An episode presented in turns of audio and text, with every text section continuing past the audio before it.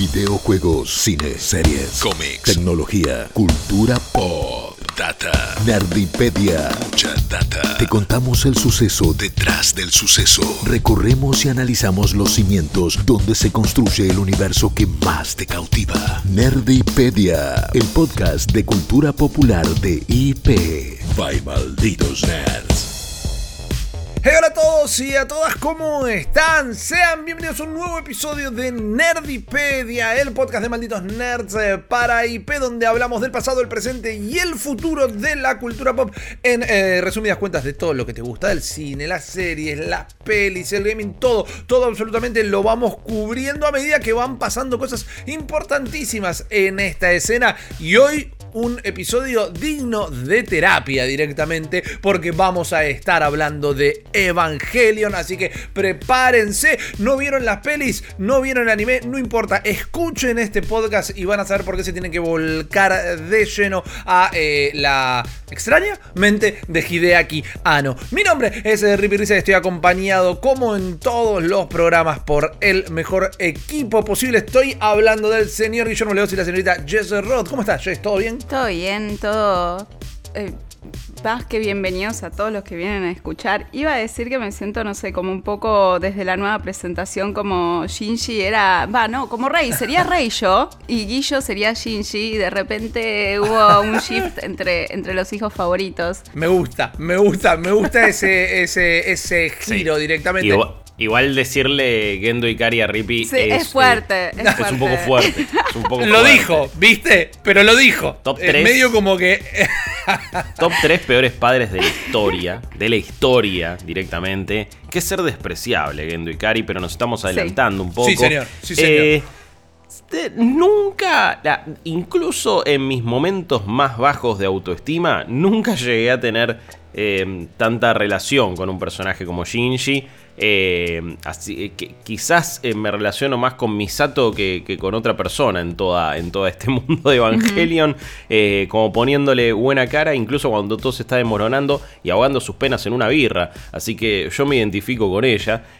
No tengo un pingüino de mascota, pero tengo dos gatas que en general me están rompiendo todo, así que es más o menos también lo-. En algún momento, alguna se debe parar en dos patas. ¿Viste cuando tiran la suricata a los gatos y se quedan un rato ahí? Ivy literalmente me persigue pidiendo comida así. Bueno, ahí tenés Así un que- pingüinito. También te acosa en la ducha, seguro, así que es como pen, pen. Siempre tiran abajo la puerta. Sí, olvidate. Por eso. Bueno, olvidate. eh, eh, es súper curioso que estemos charlando de esto, igual no me voy a adelantar, pero eh, las similitudes de Evangelion con, con la realidad, con la vida misma, como quien diría, eh, no, no son casuales y son muchas y es lo que hacen también un poquito eh, particular a este anime.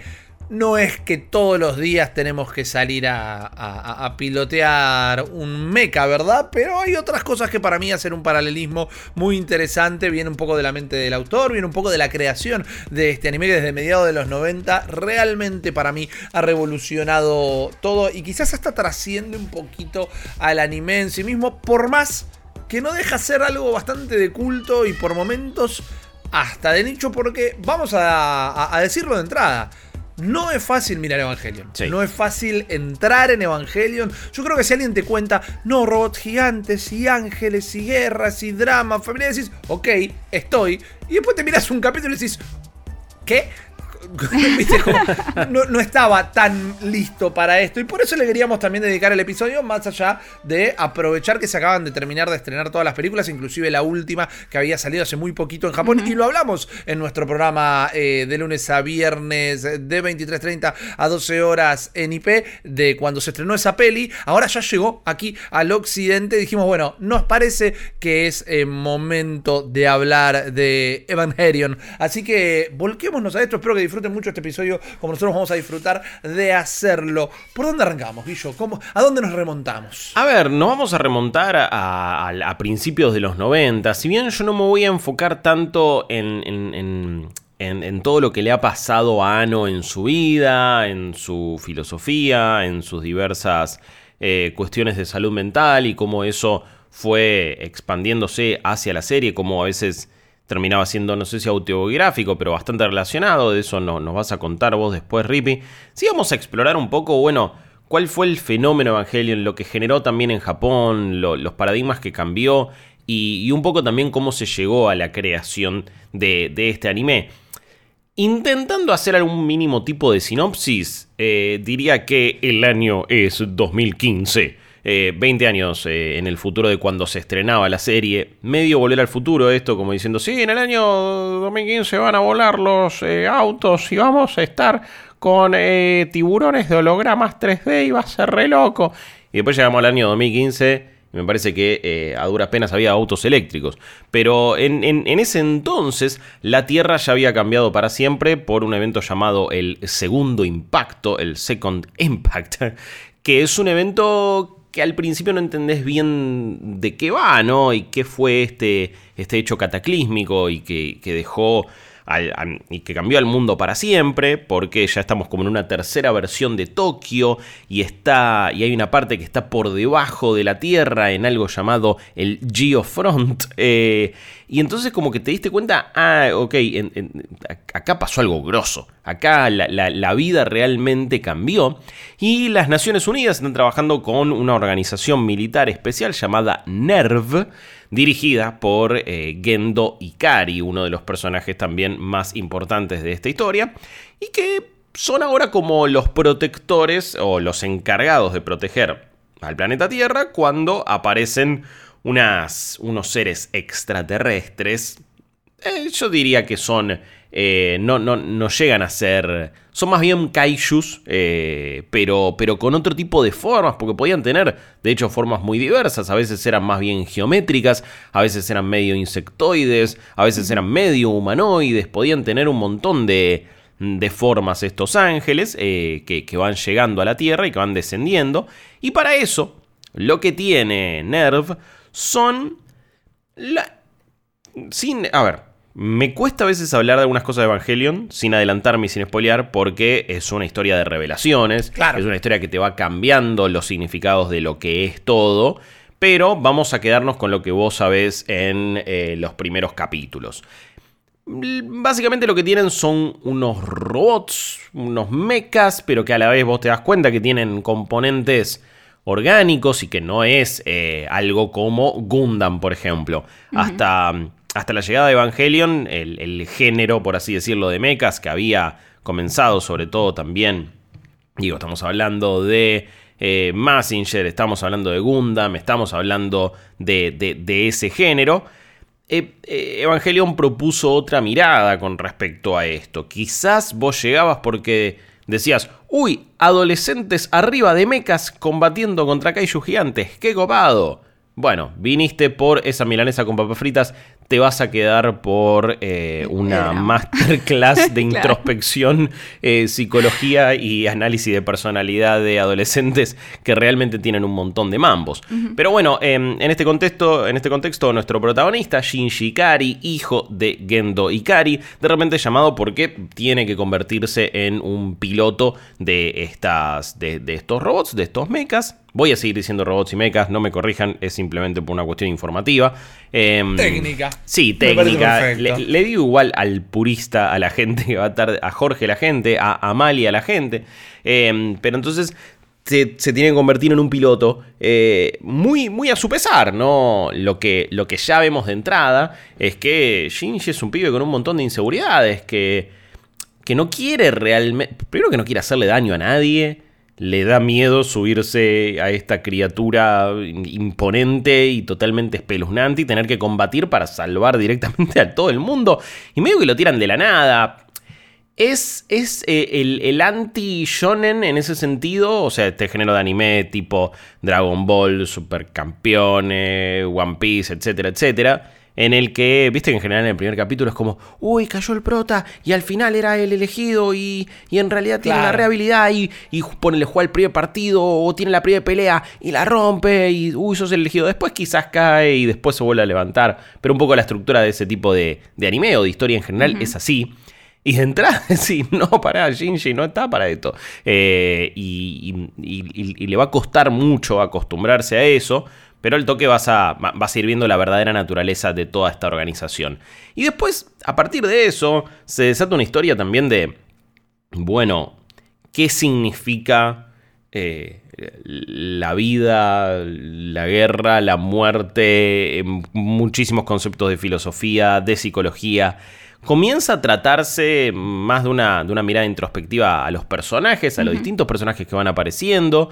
Me parece que si bien durante varios capítulos eh, Asuka no, no, no, no, aparece, pero después se convierte en uno de los personajes principales y también hay un desarrollo importantísimo y hay, y hay una manera distinta, muy distinta de ver la realidad con respecto a Shinji para nombrar ya dos de el, trío más importante de adolescentes y de personajes que van a estar eh, piloteando los Evas. La, la tercera protagonista en este caso es Rey, que, uff, tiene un montón de particularidades que tampoco vamos a decir, pero la verdad que es un cast de personajes que, que te van a interesar todos y, ninguno es un personaje, me parece a mí, y quizás esto es, es parte del éxito de Eva, ninguno es un personaje estereotipado o cuadrado, constantemente le vas a encontrar un montón de aristas nuevas. Ya hacía el chiste con Misato de, de, ahogar sus penas en, en, cerveza. Hmm. Pero, pero también, bueno, ni hablar, ¿no? De, todo lo que pasa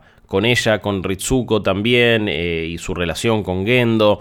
Eh, te vas a aparte, se va a poner cada vez más oscuro todo, porque también Eva tuvo un quiebre importante, creo yo, alrededor del capítulo 14, capítulo 16, es como que más o menos por ahí, digamos que todo cambia, porque Ano también como, como creador y como persona em, em, empieza a cambiar y su relación con su propia obra empieza a, tener otro tipo de sentido y ya Rippy nos contará de, de, las obras que empezó a leer y, de cómo eso le cambió un poco la, la perspectiva. Pero como para que más o menos entiendan de qué va entonces la historia, es esta organización que tiene a estas, a, estas entidades, a estos entes llamados Evas, y tienen que luchar contra ángeles que caen del cielo y que quieren generar lo que se conoce como el tercer impacto y romper absolutamente todo. De ahí a dónde va la historia.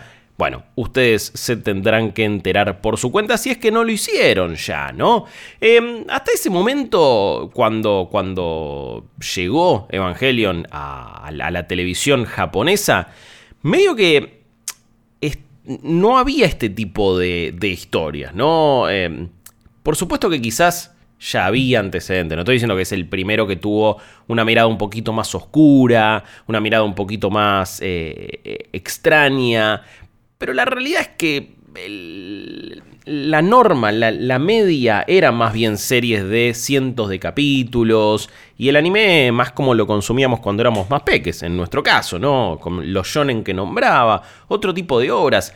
Y también, de nuevo, eran como mucho más largas. Y, Eva vino y dijo, no, bueno, 26 capítulos, tranqui, es una historia, eh, está contenida, va a tener este desarrollo. De ahí a que Ano supiera cómo iba a terminar es otra cosa, y esto es un gran tema de debate. Me fui a leer eh, la transcripción de una, una conferencia que dio Toshio Okada, productor de, anime, en una exposición en el 96 llamada Anime América. Em, en una época donde evidentemente eh, no le importaba mucho a la gente que decía, ni, ni, ni, ni, si esto iba a quedar on the record o no. Fíjate cómo sería muy distinto hoy por hoy eh, la, comunicación oficial con, con un éxito como Evangelion en época de redes sociales, donde todo queda documentado. Porque hablaba bastante a calzón quitado. Uy, qué, frase de viejo que tiré. Pero hablaba sin pelos en, pero hablaba sin pelos en la lengua de cómo Ano se había manejado para hacer entonces el, final o para ir decidiendo eh, las distintas cuestiones eh, de Evangelion. Porque lo que él dice es que. Toshio Kada dice que, bueno, siempre que hacía anime él, o manga, lo primero que tenían definido era el final. Y después ahí empezaban a em, atar todos los cabos, a empezar a armar conceptos. Pero él dice que Ano, bueno, no tenía ese estilo. El chabón iba episodio por episodio. Y era más... Eh, lo que pintaba. Claro, es como, bueno, lo voy resolviendo medio sobre la marcha. Em, que, perdón, a lo que él se refería con empezar por el final siempre era en un anime, pero sí la, forma de hacer una obra de Ano era más parecida a lo, de, a lo de un manga, ¿no? Donde el artista quizás no tiene como una visión total de cómo va a ser la última escena o el último episodio, porque todo eso puede ser eh, constantemente renovado y saben que tienen como una frecuencia que cumplir, entonces bueno, eh, toda la onda mangaka va teniendo que ser capítulo a capítulo porque si te piden más tenés que hacer más básicamente. Entonces Ano no sabía cómo iba a, terminar y acá lo que, lo que explica Okada es que eso es lo que sucedió con los últimos dos episodios de Evangelion porque ni Ano ni su equipo podían encontrar una buena idea. Eh, podían eh, darle en la tecla para ver qué querían hacer. Em, y él, dice que bueno, ya no querría trabajar de esa manera. Eh, y también medio que tira no es que tira por la borda, porque bueno, él al ser productor puede ser también la palabra oficial, pero vieron que siempre se dice que no, eh, Evangelion tuvo un montón de problemas de presupuesto, no, bueno, sí. A ver, no estoy diciendo que no haya sido así, porque esta es la, es la visión quizás más oficial, pero sí es otra campana a tener en cuenta. Y lo que en realidad dice Okada es que no era un problema de presupuesto o de calendario. Era un problema de qué tenía que ser ese final y que Ano no se podía decidir. Entonces eso empezaba a retrasar todo y a nivel producción generó eh, eh, ese tipo de cosas. No fueron los únicos eh, cambios que empezó a tener Evangelion. Ahora Jess después nos, nos, va a comentar mucho más sobre cómo se empezaron a desarrollar y cómo fueron ideadas las películas que ahora ya están disponibles en su totalidad. Por supuesto que los últimos dos capítulos de Evangelion han sido un, tema de, conversación y de polémica. Ni bien salieron, los fanáticos y fanáticas le pedían a Ano eh, más explicaciones, otra versión. Yo compraba revistas para entenderlo, chicos. O sea, internet no estaba tan, tan distribuido en esa época para mí. Así que era como cualquier revista que me explicara el final de Evangelion, bienvenida es que mm, si ven la serie original, era un final muy extraño, donde de repente sucedían cosas dentro de la, de la cabeza, más bien de los personajes. Yo voy a tirar algo polémico. Yo voy a tirar algo que quizás no a todo el mundo le guste. Es lo que este podcast necesita. Sí, sí. Después de eso, a ver, después de terminar la serie, sale lo que es eh, Death and Rebirth y End of, of Evangelion, End of Eva que, te, muestran, bueno, lo que sucedería en esos finales de una manera más tradicional, a la vez también inentendible en cierto punto. Yo prefiero el final de la serie y no End of Evangelion. Para mí, eh, de, hecho, bueno, Ano eh, esconde, bueno, no esconde, lo deja bastante explícito, críticas a los fans, casi como diciéndole, eh, esto querían, perversos de los eh, ahí lo tienen. E hizo muchas decisiones, casi como para, de, manera despechada contra sus fanáticos. Y además me parece que, que incluso es un final que, bueno, esto ya entraría en terreno de spoiler, así que no lo voy a decir, pero me parece mucho más apto a, lo que sucede con los personajes y por lo menos a mi ahora manera de, ver el mundo. Pero entonces, habiendo visto la, serie de nuevo hace, hace no tanto, eh, cuando salió en servicio de streaming, me quedo más con ese final original. Volvemos un poquito para atrás en el tiempo, amigos y amigas. Porque hay un par de datos interesantes sobre lo que fue la producción de, Evangelion, o por lo menos antes. Eh, Hideaki Anno había, había hecho algunas obras antes, como Nadia, The Secret of Blue Water, y también en el 92 había tenido medio un fracaso con Royal Space Force, The Wings of Honeamise. Eh, y entonces de ahí él tenía un, contrato y una colaboración con King Records y con Gainax, que la idearon medio mientras estaban de copas ahí tomando bastante alcohol y seguramente eh, se arrepintieron el otro día. Pero la gente de King Records le dijo, ah, vos hace algo, no sé, ah, ah, dame algo, tomá, este, este es un momento, este, tenemos un slot en la programación, vos fíjate que puedes hacer. Entonces empezó a desarrollar Evangelion en el 93 eh, no es que el, proyecto cambió bastante, obvio. En, en, un principio incluso había una idea de que tuviera una protagonista femenina, por ejemplo. Se evaluaron un montón de formatos. Pudo haber sido solamente una película. Pudo haber sido ya una miniserie todavía más contenida. Pudo haber sido ovas, ¿no? Lo, que se llama de, esa manera. Pero finalmente se optó por ser una serie eh, televisiva en ese caso. Em, después también iba a tener incluso algún que otro nombre diferente hasta que llegan entonces a la idea de, eh, de lo que es Evangelion. El primer episodio iba a ser bastante diferente. De hecho, Shinji iba a ser eh, introducido después de una primera batalla entre uno de los ángeles y Rey. no, eh, todo ese principio fue modificado. Pero también cambió bastante por lo que fue un, atentado terrorista en el 95 en, Japón por una organización llamada Aum Shinrikyo, eh, que por supuesto dejó eh, consternada a, millones de personas. Em, ahora, este, bueno, con el tiempo esa organización cambió de algunos nombres, se llamó Aleph. Después eh, fueron ejecutados sus, sus eh, integrantes mucho tiempo después. Pero, pero cuando sucedió esto en el 95, medio que Hideaki Anno empezó a cambiar un poquito la historia porque si bien no sabemos exactamente qué sucedía, dijo, eh, está un poco demasiado cerca de la realidad. Y me parece como que hay algunas cositas que quizás eh, lo que tenía miedo, porque en este caso no era tanto por una cuestión de, respeto, él tenía miedo que, le censuraran su obra, que no fuera apta para, para televisión en ese caso, así que por las dudas empezó a cambiar algunas, algunas cositas. Eh, después también eh, cambió tanto que Evangelion empezó a ser en cierto punto una crítica a, este, a esta organización, a, a Um Shinrikyo. Eh, así que también son, son dos hechos que, que, se han relacionado bastante en este caso. Por supuesto que ya viendo más la mirada de, de, Ano y, viendo también eh, las cuestiones de producción, ahí em, em, em, empezaron las, los problemas de presupuesto, que uno creerá o no. A esta altura yo ya les presento las dos campanas, después ustedes, deciden. Pero lo que sí es verdad que eh, Gainax le da, que es obviamente la, la empresa que, que, que la empresa madre de Evangelion, parecía que le daba muy poca gente para trabajar y todo lo otro, todo el, resto de la producción de la serie tenía que ser eh, tercerizado a Tatsunoko Production en este caso. Así que siempre hubo un tire y afloje entre cuántos recursos eh, podía brindar eh, Gainax entre lo que quería hacer Ano, lo que podía hacer el resto del equipo. Porque también, como ya veíamos, le costaba bastante decidirse. Incluso terminó optando en algunos de los últimos capítulos por algunas cuestiones más abstractas, eh, cosas dibujadas con líneas simples, flashbacks, voiceover, o sea, con otros recursos.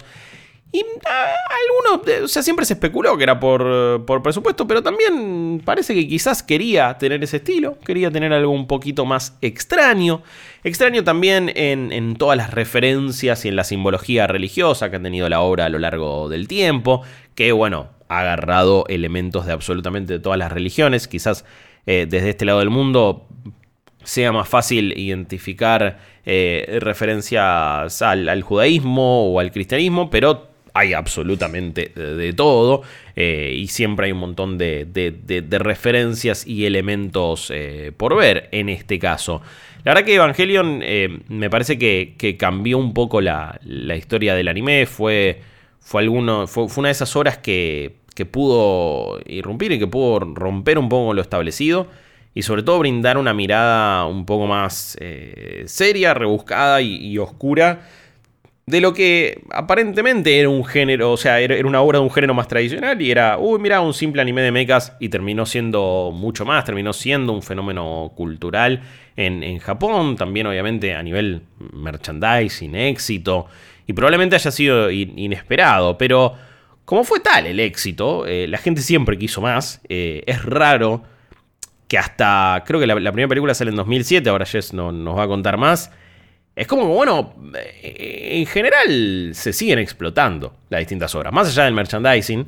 Siempre vas a tener secuelas, siempre vas a tener precuelas, siempre vas a tener reboots, esto, el otro. Tardó bastante en llegar, quizás por la personalidad propia de Hideaki Anno, pero finalmente tuvimos más Evangelion. Y no sé si es que hoy está más vivo que nunca, pero sí eh, se, mantiene y ya se ha reconfigurado con esta nueva serie de películas que eh, ya son cuatro y ahora ya se pueden ver en distintos servicios de streaming.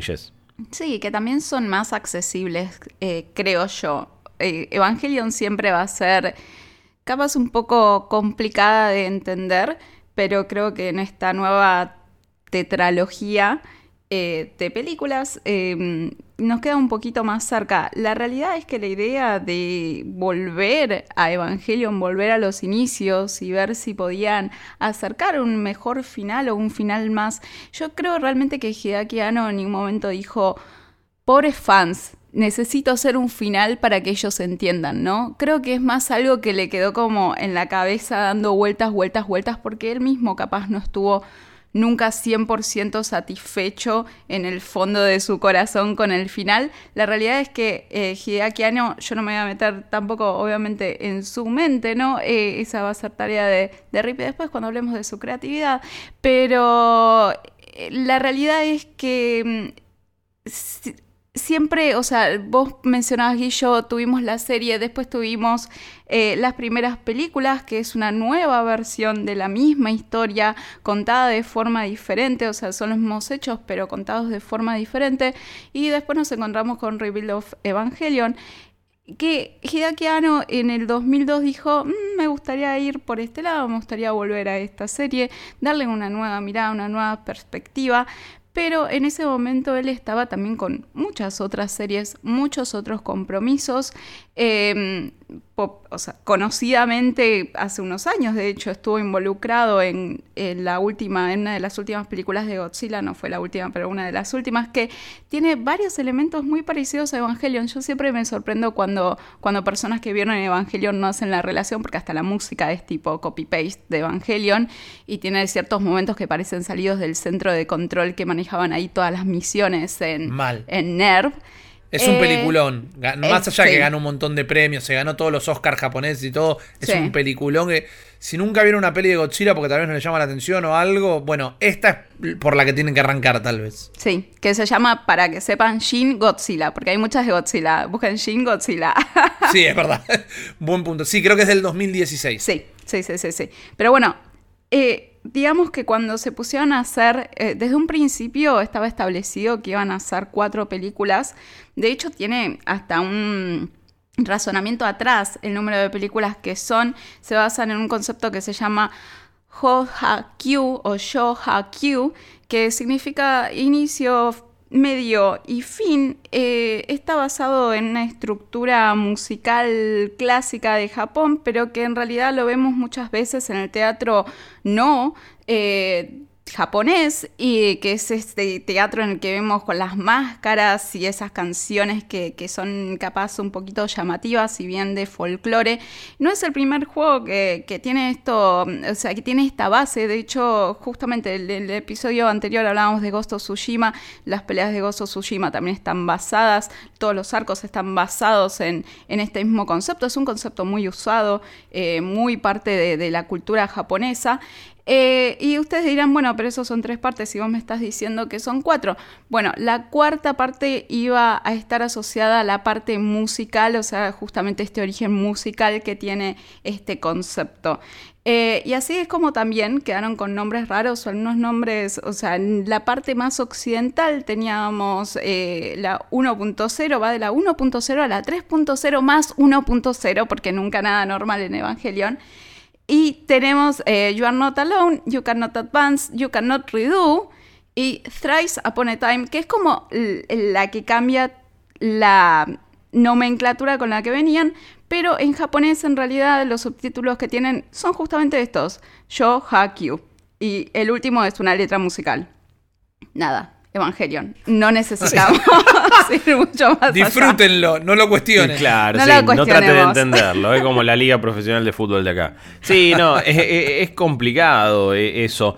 Vos, Jess, eh, antes de que nos sigas contando más detalles, porque tengo la duda, em, ¿te han gustado más estas versiones que el original? ¿Pensás que solamente que está bien que alguien vea solo las películas?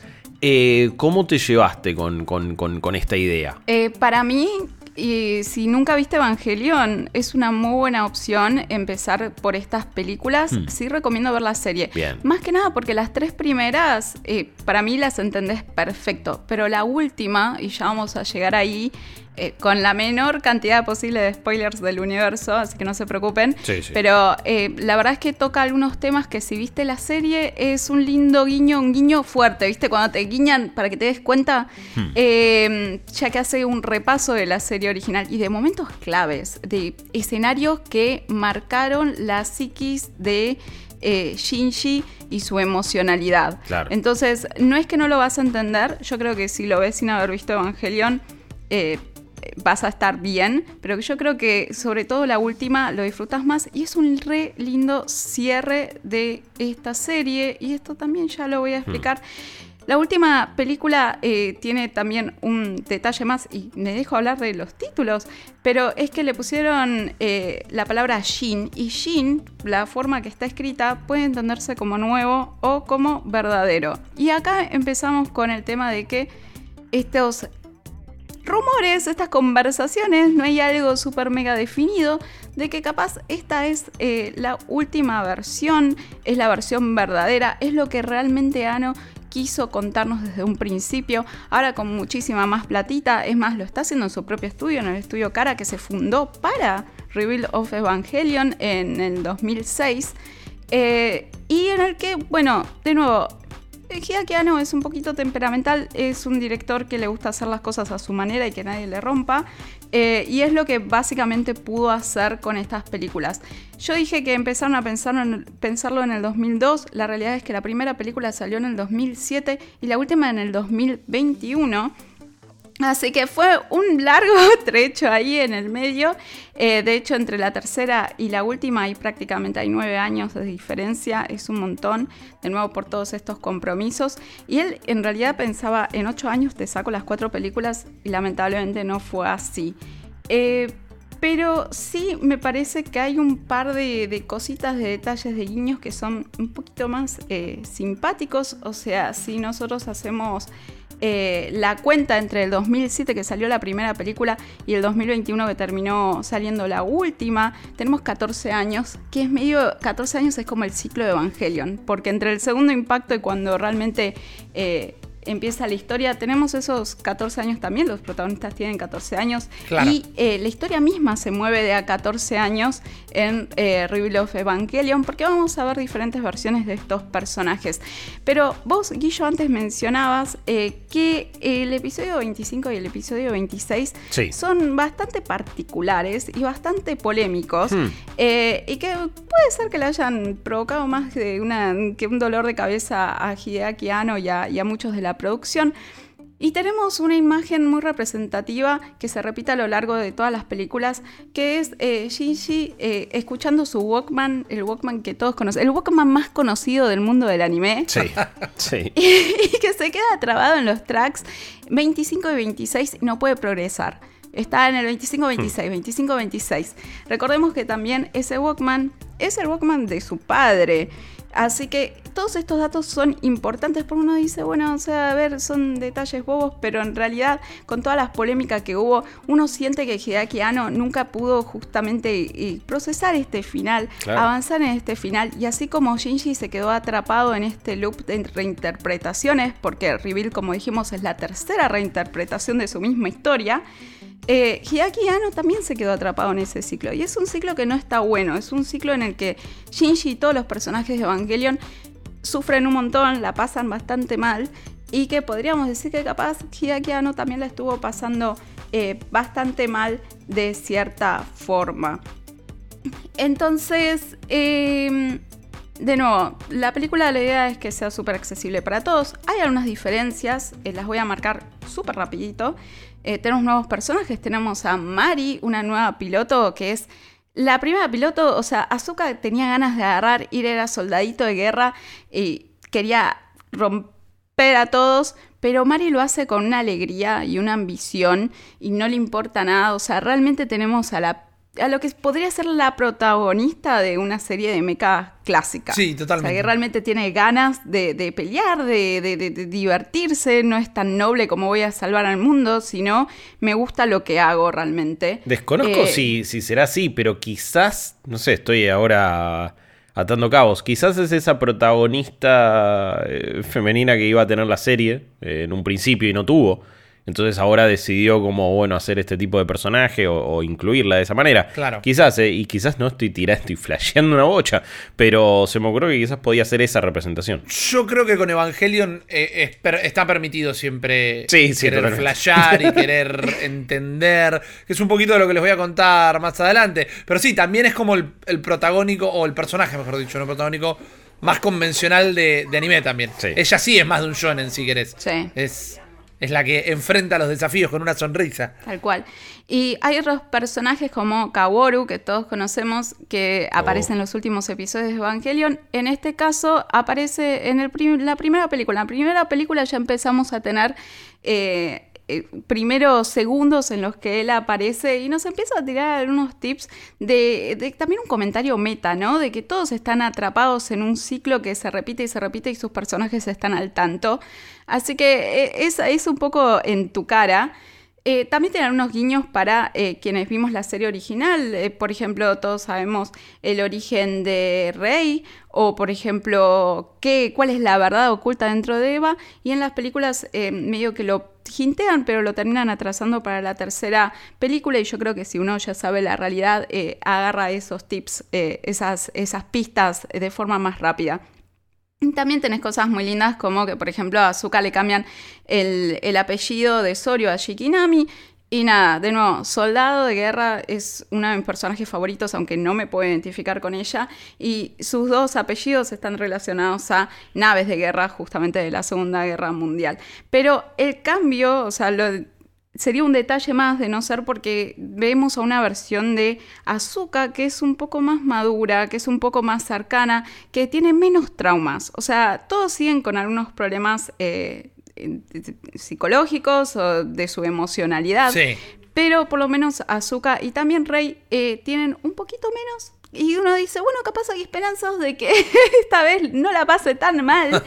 eh, de que, de que sufra un poquito menos, eh, sufre, yo te diría que termina sufriendo de forma diferente, no sufre menos, pero eh, la realidad es que la primera película sigue los primeros seis episodios, no hay tantas diferencias más que estos, que son más detalles o que es algo raro, pero no te cambia a líneas generales lo que sucedió. Después entras a la segunda película y ahí sí ves un poquito más de cambios.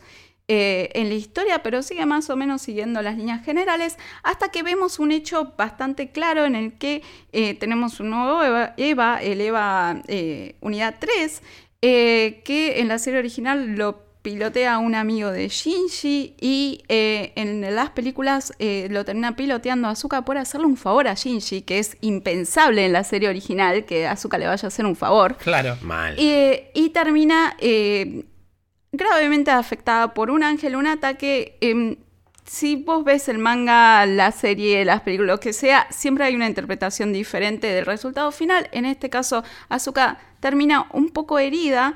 Em, pero la realidad es que medio que se dispara porque Shinji ya había formado relaciones con Asuka, había formado relaciones con Rei, como dijimos, son personajes un poco más cercanos que en la serie original, en este caso, eh, y que Shinji aprecia desde otra forma, y que su padre lo obligó, como también sucedía en la serie original, eh, lo terminó manipulando para que lastimara a los, a los pocos personajes que le daban afecto. Y esto ocasiona que Shinji vuelva a lo que es Square One, que vuelva al principio en el que huía de cualquier interacción humana porque lo lastimaba.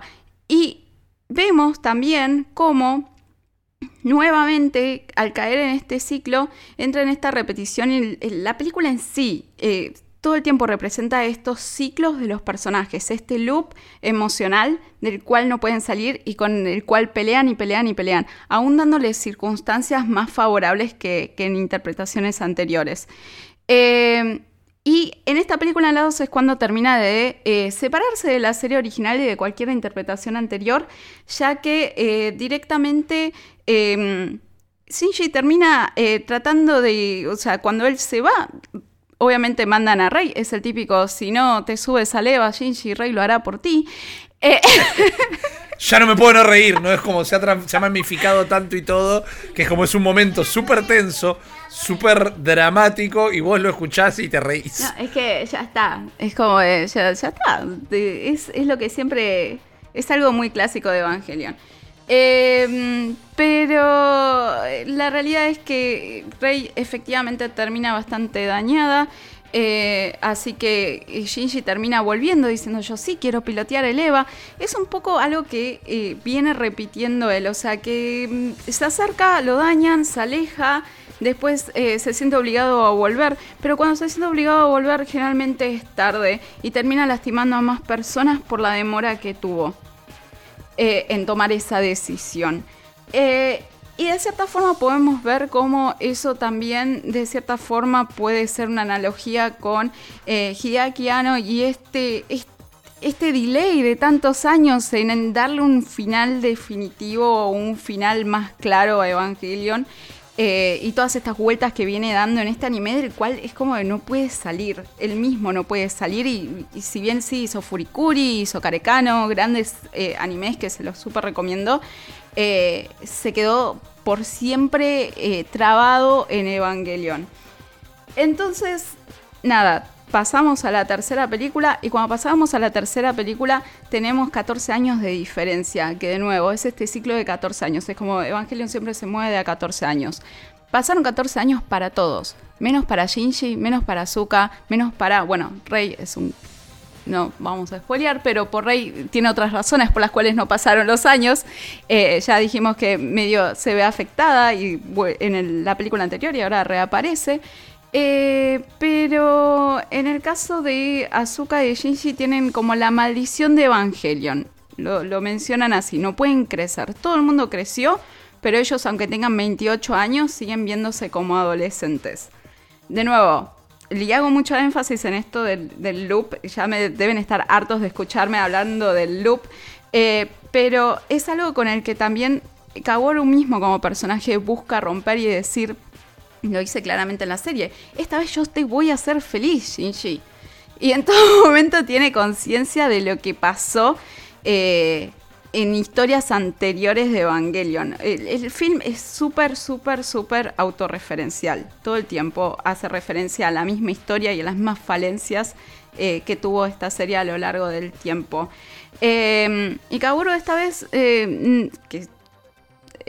todos sabemos que, bueno, tiene alguna trayectoria. Es difícil hablar de esta serie sin spoilers.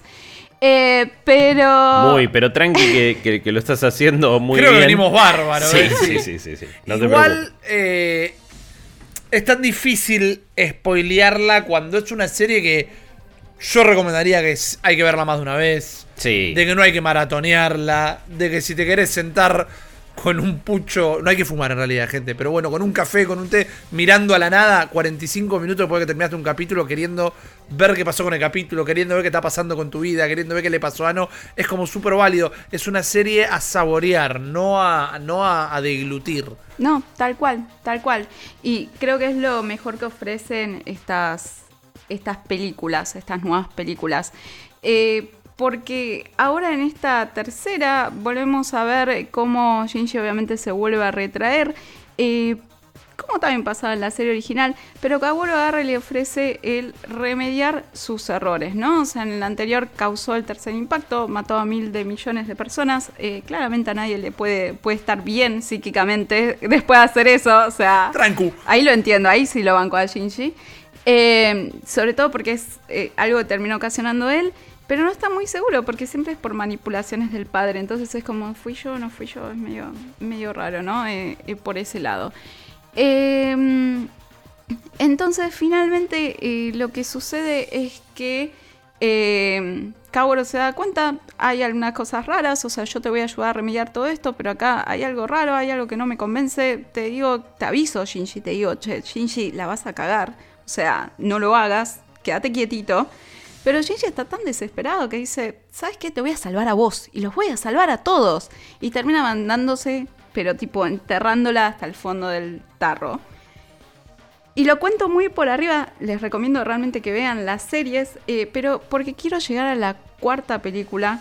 Y la cuarta película me parece que es importantísima para Evangelion como franquicia.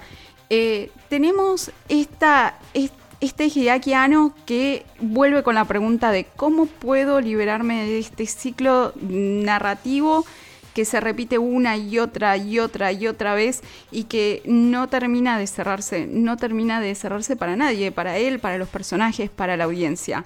Eh, llevamos más de 25 o 26 años eh, pensando y repensando Evangelion, todos de cierta forma como atrapados ahí, obviamente que eh, no con la obsesión de, de Hideaki ¿no? Claramente, pero, pero bueno, o sea, cuando salió Netflix eh, fue toda una revolución nuevamente.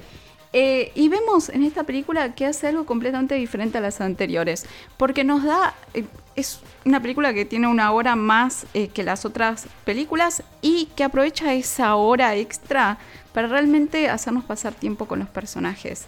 Para que nosotros eh, su lado más humano, que no sea solamente agarrar y subirse a Eva y pilotearlo y sus traumas y que los conozcamos a través de sus traumas, sino que, que tengamos un acercamiento con ellos como personas van estos pueblos, a un pueblo en el que la vida medio que volvió a la normalidad y nos encontramos con personajes de toda la vida de Shinji, pero grandes. De nuevo, ellos no pueden crecer, pero sus amigos sí, todas las personas alrededor de ellos sí crecieron. Entonces vemos, por ejemplo, a un Toshi con familia, con, con críos, con esposa, con todo, y es una forma de decirle a Shinji y también capaz eh, acercarnos a, eh, a Hideaki El tema de que en todos estos años eh, de Evangelion, eh, Shinji y los demás pilotos perdieron mucho más que todo lo que sufrieron o el daño físico, lo que sea, se perdieron de muchas alegrías, de conocer el amor, de formar una familia, de tener una vida normal como cualquier, como la de cualquier adulto. es en cierta forma también, como decía, todo lo que capaz en todo este tiempo, de cierta forma, estuvo perdiendo eh, Hideaki eh, también. Entonces, gracias a esto y a esta oportunidad que tienen los personajes de crecer, de conocer otro tipo de vida, de no sea solamente subirse, pelear y sufrir, es que eh, podemos ver un crecimiento en cada uno de ellos. Inclusive en Rey, que aprende a ser persona, a ser un poco más humana, a, qué es la vida y por qué la, vivir es importante, que es, termina siempre siendo el mensaje de Evangelio, ¿no? o sea, el valor de vivir, el valor de sufrir, de disfrutar lo bueno y lo malo de la vida y cómo son dos cosas que no pueden convivir una eh, sin la otra. Eh, y la realidad es que todo termina eh, confluyendo en la realidad de que para resolver este ciclo de dolor que se repite una y otra vez, hay que volver al principio.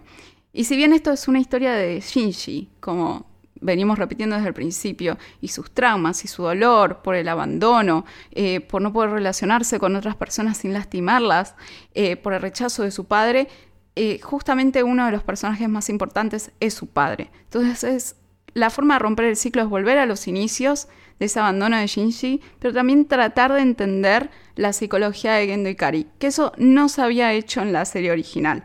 Y acá sí vamos a dar un paseo por por qué abandonó a Shinji, qué le pasó en ese momento, cuál fue su sufrimiento, de dónde viene esa historia. Y vamos a ver que Shinji y Gendo tienen eh, más paralelismos de los que uno pudiese pensar. Eh, y terminan también tratando de eh, llegar a un punto medio entre los dos para poder resolver de alguna vez, eh, de una vez por todas, este ciclo. Y también tiene un comentario respecto de que, bueno, es una serie de mecas, pero es como decían antes, venís por los mecas, te quedas por el drama. Y la realidad es que los robots siempre fueron como un medio para un fin en Evangelion. así que la forma también de agarrar y resolver este ciclo es un mundo capaz sin estos robots que trajeron tanto dolor eh, a sus pilotos y a la humanidad en sí, más allá de también ser de cierta forma salvadores o haberse planteado como salvadores. Así que de nuevo, les recomiendo muchísimo la película. No les voy a contar el final, aunque tengo muchísimas ganas. Es un gran, es un gran, gran final. no sé. Ya creo, no eh, estuve muy cerca de la línea del spoiler. Contenete, contenete. Eh, sí les voy a decir que la última escena nos muestra la ciudad originaria de Hideaki Anno, que es V. Así que, de nuevo, es muy autorreferencial, dice muchísimo del autor, claramente es una serie que está muy cercana a su corazón. Cuando a Hideaki Anno se le preguntó sobre esta película, dijo, bueno, es una continuación, es una nueva reinterpretación de Evangelion, pero también es una nueva perspectiva. Eh, porque yo cuando lo creé hace 25 años era una persona, estaba en un lugar mental, en un lugar de mi vida, y ahora obviamente soy otra, tengo 60 años, este año cumplió 61 el señor Hideakiano. Eh, así que el tema no cambió, pero la forma en la que yo lo cuento sí, porque crecí, soy una persona grande. Y siempre dijo que Shinji eh, refleja su propia, su propia experiencia. Por eso todos estos paralelismos que vengo marcando, es importante interpretarlo en, eh, conjunto con su autor. Y lo que él dice es, eh Shinji en los films anteriores mm, solamente se podía salvar a sí mismo y a duras penas, eh, pero en el cuarto film madura y vuelve a ser eh, capaz de salvar a otras personas y de interesarse por otras personas, de realmente romper con ese ciclo y relacionarse de forma más sana y crecer por fin en esta historia. voy a agarrar y decirles solamente una frase del final eh, de, la serie que me pareció, la tengo muy en mi corazón, en la que Shinji en un momento dice, estoy bien, ahora puedo manejar el dolor y puedo manejar que me rompan el corazón.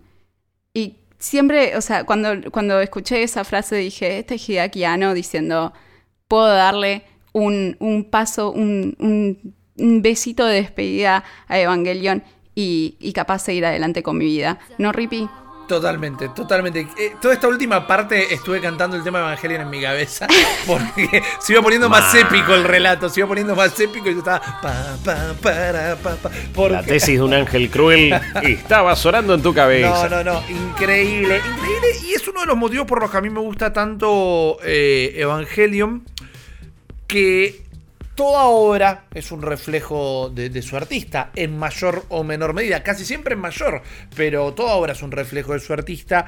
Y a mí si hay algo que me gusta y que no en todos los artes es posible, casi que en el anime es posible o es tan usual, es la, la reinterpretación de la propia obra. ¿no? A veces un músico te vuelve, no te iba a remasterizar un disco, sino que vuelven a grabar el disco. Lo graban entero, de nuevo, con la tecnología actual, con arreglos, etc. Rara vez ves que un artista, un director de cine vuelva a reversionar su propia película, pero todas las reversiones, todas las vueltas, todos estos loops y todas estas películas y maneras de volver a contar que tiene Hideaki Anno su propia obra, a mí me parece un experimento fantástico a nivel artístico, a nivel psicológico, eh, que termina haciendo que Evangelion realmente no se parezca absolutamente nada. Y es una obra que para mí jamás va a poder ser imitada. Casi que mucha gente te va a poder decir que Evangelion o Hideaki Anno los ha inspirado de alguna manera. Pero creo que es una de esas obras sumamente originales y prácticamente irreproducibles a menos que sea por parte del propio actor, porque, autor, perdón. Porque hay algo que a veces para mí queda un poco mal. Eh, se malentiende, no está mal explicado, se malentiende, o tal vez es una, una, impresión muy personal, ¿no? Vos tenés la serie, y después tenés las primeras pelis que te la explican un toque, y después tenés la peli que es medio como una reformulación, y después tenés la peli que es como, bueno, en realidad Evangelion es todo. Más allá que sí, cuando empieces a ver las nuevas pelis o, las primeras pelis, vas a ver que es una manera de resumir y contar y acomodar y explicar lo que había sido el anime.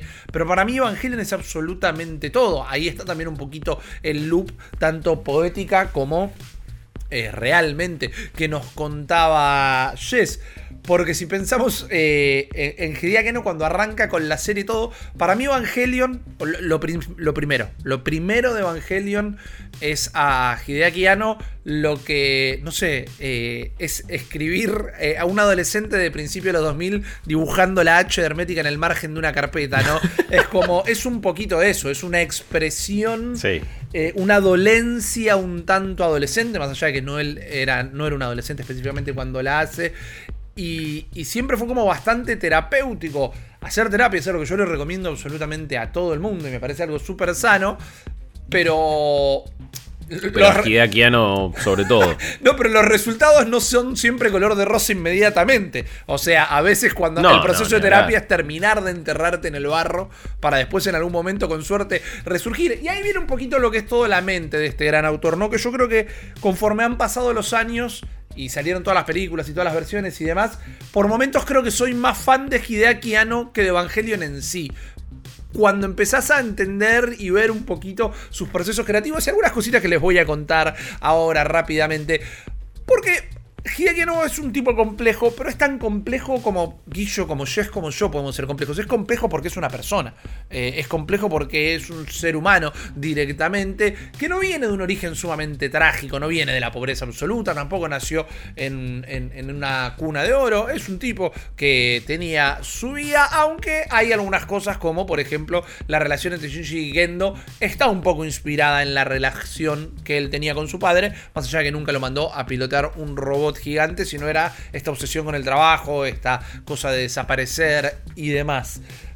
Cuando eh, Hideaki empieza a laburar en todo esto, empieza a, plasmar un poco su vida y sus vivencias en la serie original, va avanzando en los capítulos, va escribiendo la historia y como contaba ahí yo más o menos al principio, a partir de lo que sería el capítulo 14, 15, se empieza a trabar un poco, empieza a pensar que no tiene un final para la historia que él está queriendo contar, no tiene un final que lo deja a él eh, satisfecho y por medio de un amigo empieza a buscar eh, unos documentos que se llaman Takara ah, perdón, Takari, Takarashimaya, Takarashimaya, eh, mi pronunciación japonesa no es la mejor, que eran distintos estudios de la psiquis humana, con documentos de pacientes y demás, que se los acerca un amigo, y en estos libros él encuentra un poema escrito por un paciente psiquiátrico recluido eh, en, un manicomio, para ponerle un nombre,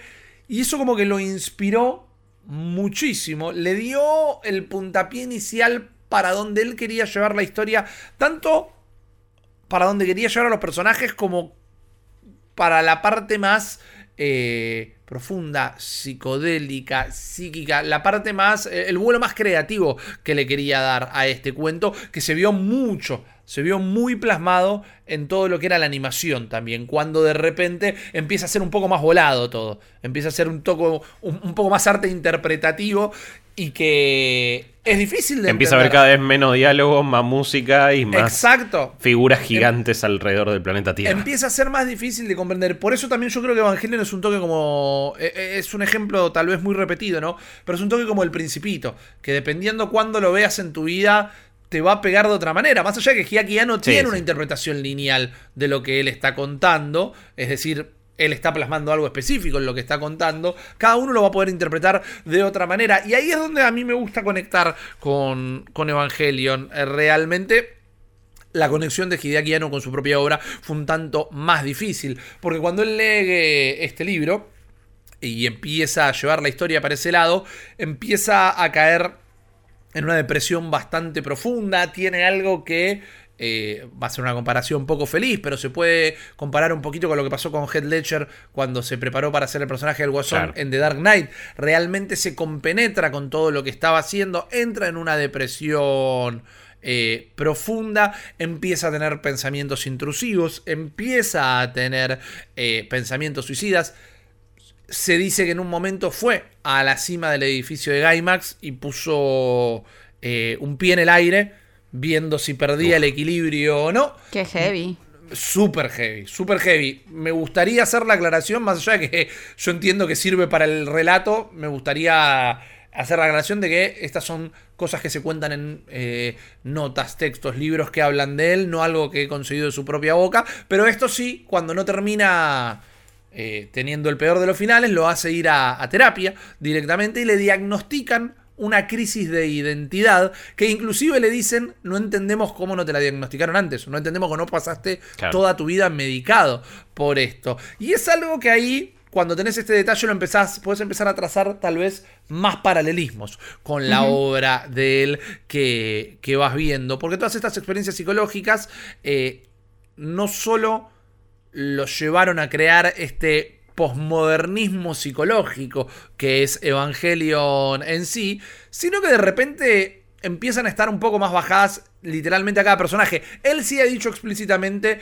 que todos los personajes de la serie están basados un poquito en sí mismo y otro poquito en personas con las que él ha trabajado toda la vida, pero que en sí todos los personajes son recortes del propio Shinji, que una vez más, Shinji podríamos decir que es él. Asuka es narcisista, tiene delirios de grandeza, pero al mismo tiempo es súper vulnerable. Rey es eh, antisocial, no puede ni quiere relacionarse con nadie. Misato, por otro lado, le tiene miedo a la intimidad y entonces confunde absolutamente todas las relaciones interpersonales. Eh, eh, ni ella entiende si quiere ser la amiga de Shinji, la novia de Shinji, una figura maternal del personaje. Es ese tal vez su gran pesar. Gendo, alto barca no lo podemos describir de otra manera. Es un compulsivo, lo único que le interesa es el trabajo. Si expresa emociones es porque le sirven para manipular a alguien directamente. Y todo esto va, como ya lo contamos a lo largo de este episodio, va haciendo que el tono de la obra sea completamente otro. Ah, es decir, en cualquier anime, manejar el mecha, eh, un mecha, es el sueño de la vida del personaje que lo, que lo está manejando. Y acá es sumamente traumático. Es, y, esta incomodidad, este trauma, era la incomodidad y la crisis de identidad de Ano. Un poquito él, eh, Shinji maneja Leo, eh, o, lo va a tener que hacer otra persona. Es un poco de, che, Ano, terminame el anime. Porque si no, lo, va a tener que terminar otra persona. ¿Viste? E, es, así. Nosotros acá estamos haciendo un laburo. Todo lo que contaba Guillo, y en un momento creo que lo mencionó Jess, de los problemas de dinero, que hay distintas versiones.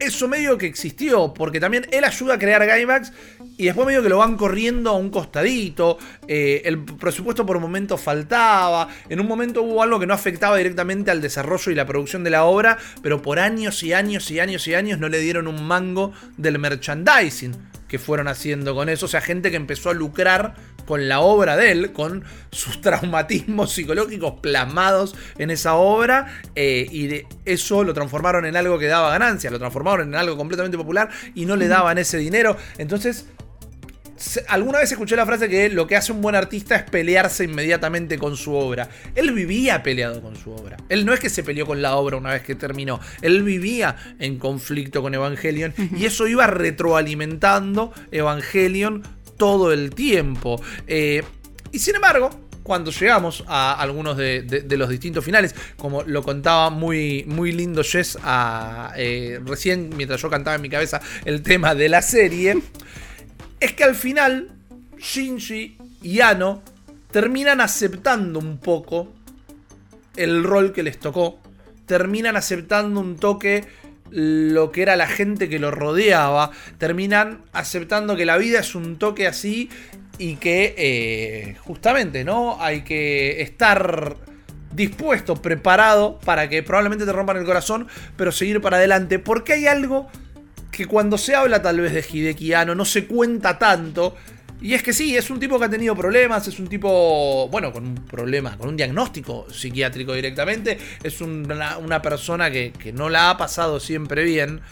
Pero es una persona sumamente querida y es una persona que realmente tiene un impacto gigante en la cultura eh, popular japonesa. Es muy, muy apreciado y por ejemplo es súper amigo de Hayao Miyazaki, el, creador, el fundador de Studio Ghibli, cuando en sus inicios de, su carrera eh, Ano responde a un aviso en el diario para trabajar y Hayao Miyazaki es medio como una figura paterna también para él. Los invito cuando termine este podcast, vayan a YouTube y busquen videos de Miyazaki y Ano y van a ver una amistad súper cómica donde Miyazaki lo caga pedos todo el tiempo y Ano es medio como un perrito mojado porque también eh, Miyazaki también tiene su carácter. ¡Uh! Te la recontradeo, eh. Pero es muy gracioso cómo se nota que lo hacen con una intimidad y con un cariño todo el tiempo. Porque ah, no, es, animador, es guionista, pero es actor, es actor de voz. Ha aparecido en mil películas haciendo cameo porque la gente lo ama a Hideaki Anno. Mm. Ha hecho voces para un montón de anime. En su momento, y una anécdota que a mí me parece muy graciosa, sobre todo cuando empezás a poner de nuevo, ¿no? El merchandising y el marketing y todo lo comercial atravesando la obra. Eh, en, la, en, el anime toman mucho la cerveza Sapporo, que es una cerveza de la localidad de Sapporo en Japón. Y la marca, cuando sale el anime primero, los demandó a Gainax por la utilización de la marca. Y hoy en día Ano hace publicidades. Es, como el protagonista de las publicidades de Sapporo. Que la mejor campaña de marketing que habrán tenido en toda su vida. Totalmente. Entonces la reinterpretación, la vuelta constante de lo que es Evangelion para Ano, Ano para Evangelion, Ano para la cultura popular eh, japonesa, es, es una rueda que no para. Es una rueda que todo el tiempo está construyendo algo y dando otros eh, resultados. Y tal vez la biografía más linda o más graciosa que se puede llegar a, encontrar de Hideaki Anno es en un manga que yo no les voy a recomendar el manga, principalmente porque no lo leí, pero sí les voy a recomendar la serie live action, que la estuve viendo estos días, que, perdón por la producción, es Aoi Hono, que es un manga, primero, eh, hecho por eh, Kazuhiko Shimamoto, que es un mangaka que fue a la Universidad de Osaka, donde eh, Ano fue expulsado porque estaba tan metido con sus proyectos independientes que se olvidó de pagar la matrícula y lo terminaron expulsando de la universidad, no la termina. es un mangaka que fue a la universidad con distintos mangakas y, y, personalidades del mundo del anime que la terminaron pegando de grandes, pero que estudiaban todos juntos. Entonces él cuenta esa historia y en esa historia... Eh, Hideaki no es como el Steve Huga o el Iki de los Caballeros del Zodíaco, ¿no? Es como lo querían todos, pero era medio reacio él, era el mejor de todos, era el que mejor animaba, el que mejor ilustraciones hacía, todos querían ser él, pero él no quería ser amigo de nadie. Y en YouTube se consiguen algunos de los capítulos, de nuevo, esto es Aoi Hono, A-O-I-H-O-N-O, eh, y creo que es muy lindo ver Vos conoces a Hideaki Anno por algunas cosas que puedes leer y que yo te estoy contando. Vos podés conocer a Hideaki Anno a través de ver a Evangelion directamente y decir, wow, no quiero pasar 5 minutos dentro de la cabeza de este tipo. Y después acá lo conoces contado por el relato de la gente que lo quiere. Y de la gente que lo admiraba. Y la gente que lo conoce de cemento. Eh, y me parece que es una hermosa manera de tener todas las etapas de Hideaki Anno. Sus inicios, eh, con, eh, ficcionados, pero sus inicios al fin, después ves lo que es su obra directamente y al final, bueno, nos queda la reinterpretación, las películas y el Hideakiano que logra desprenderse o ser liberado de Evangelion y trascender, en este caso a otras obras, no a otro plano, pero es una manera bastante poética de decirlo también. Yo no quiero ser pájaro de mala eh, agüero, pero yo no sé si Evangelion está terminado, realmente. Él dice que sí. E inclusive ha dicho cosas, declaraciones que a mí me encantan, como no me joda más, no me pregunte más Evangelion. Eh, cuando la gente quiere todo el tiempo interpretar y reinterpretar y explicar y encontrarle un sentido a Evangelion, por ejemplo, todo el tiempo decían que no era un anime de mechas.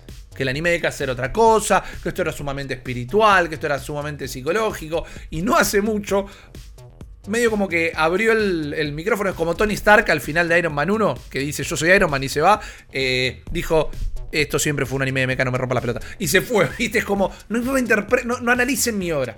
Yo hice mi obra, mi obra es mía, me encanta que les guste, pero Evangelion es lo que es, no tiene otras interpretaciones, no está abierto a que todo el mundo lo vaya analizando, sino que Evangelion es, está vomitada cósmica de toda mi psiquis sobre el papel y que a veces, por más que yo creo que se pueden dar clases de universidad hablando de esto, eh, su bajada puede ser poética y puede tener todas estas inspiraciones en distintas eh, maneras de contar cosas en la tradición japonesa, pero su bajada es lineal directamente. Evangelion es todo lo que estaba adentro de la cabeza de Hideaki y él tal vez no sabía plasmar de otra manera. Cuando no sabía cómo terminar la serie, es porque no sabía dónde quería llevar en su vida a esos personajes, porque él no sabía para dónde iba a ir con su vida. Es verdad que quería encontrar una manera bien hecha de contar una historia, porque al fin y al cabo es un artista y sabe escribir, eh, pero estaba tan plasmado él en sus personajes y él no sabía para dónde quería ir, que tampoco sabía para dónde llevar los personajes. No sabía qué tenían que hacer esos personajes de su vida para que la historia fuera coherente y tuviera un final que funcionara. Por eso, como bien nos contó yo esto este tiempo, fueron años y años y años lo que terminó en hacerse Evangelion. Por eso yo también les recomiendo el hecho de que eh, interpreten Evangelion como un todo y no como las distintas versiones de Evangelion, porque me parece que no vamos a volver a ver algo así. En realidad yo lo que estaba queriendo decir es que no sé si será el final de Evangelion, no sé si él nunca más va a tocar esta obra, porque me parece que también es lo que tienen las venas. Es como eh, Hideaki es Evangelion y Evangelion es Hideakiano.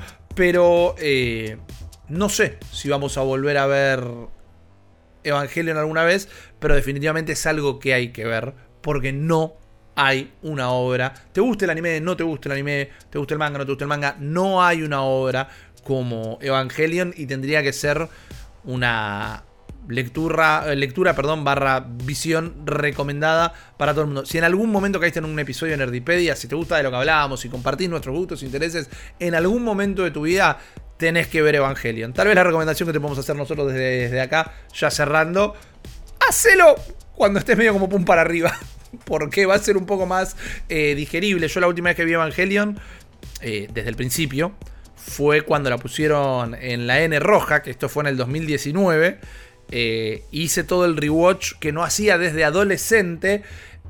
Con mi hijo recién, recién nacido, pues recién sacado del horno, en las noches que no dormía, y eran las 3 de la mañana y yo estaba con un crío en brazos llorando, mirando Evangelion, y es como, no sé, eh, eh, era una pastilla que no tenía ganas de tomarme en ese momento. Era algo que me había roto la cabeza directamente. Pero es una hermosa experiencia y me parece que todo el mundo tendría que hacerlo. Así que acá tuvieron como un gran vistazo principal y general de qué es Evangelion. Si nunca lo habían eh, escuchado, si nunca lo habían visto, si siempre lo tuvieron de, de oído, pero nunca se habían metido de lleno. Me parece que esto fue una gran entrada a este universo. Les queremos agradecer una vez más por sumarse a este episodio de Nerdipedia. Saben que pueden escuchar todos los anteriores cuando así lo deseen y no se preocupen porque va a haber mucho más. Además de encontrarnos de lunes a viernes de 23.30 a 0 horas en la pantalla de IP. Mi nombre es Ripi Risa. Quiero agradecer una vez más a Guillermo Leos y Jess Rod. Y nos volvemos a ver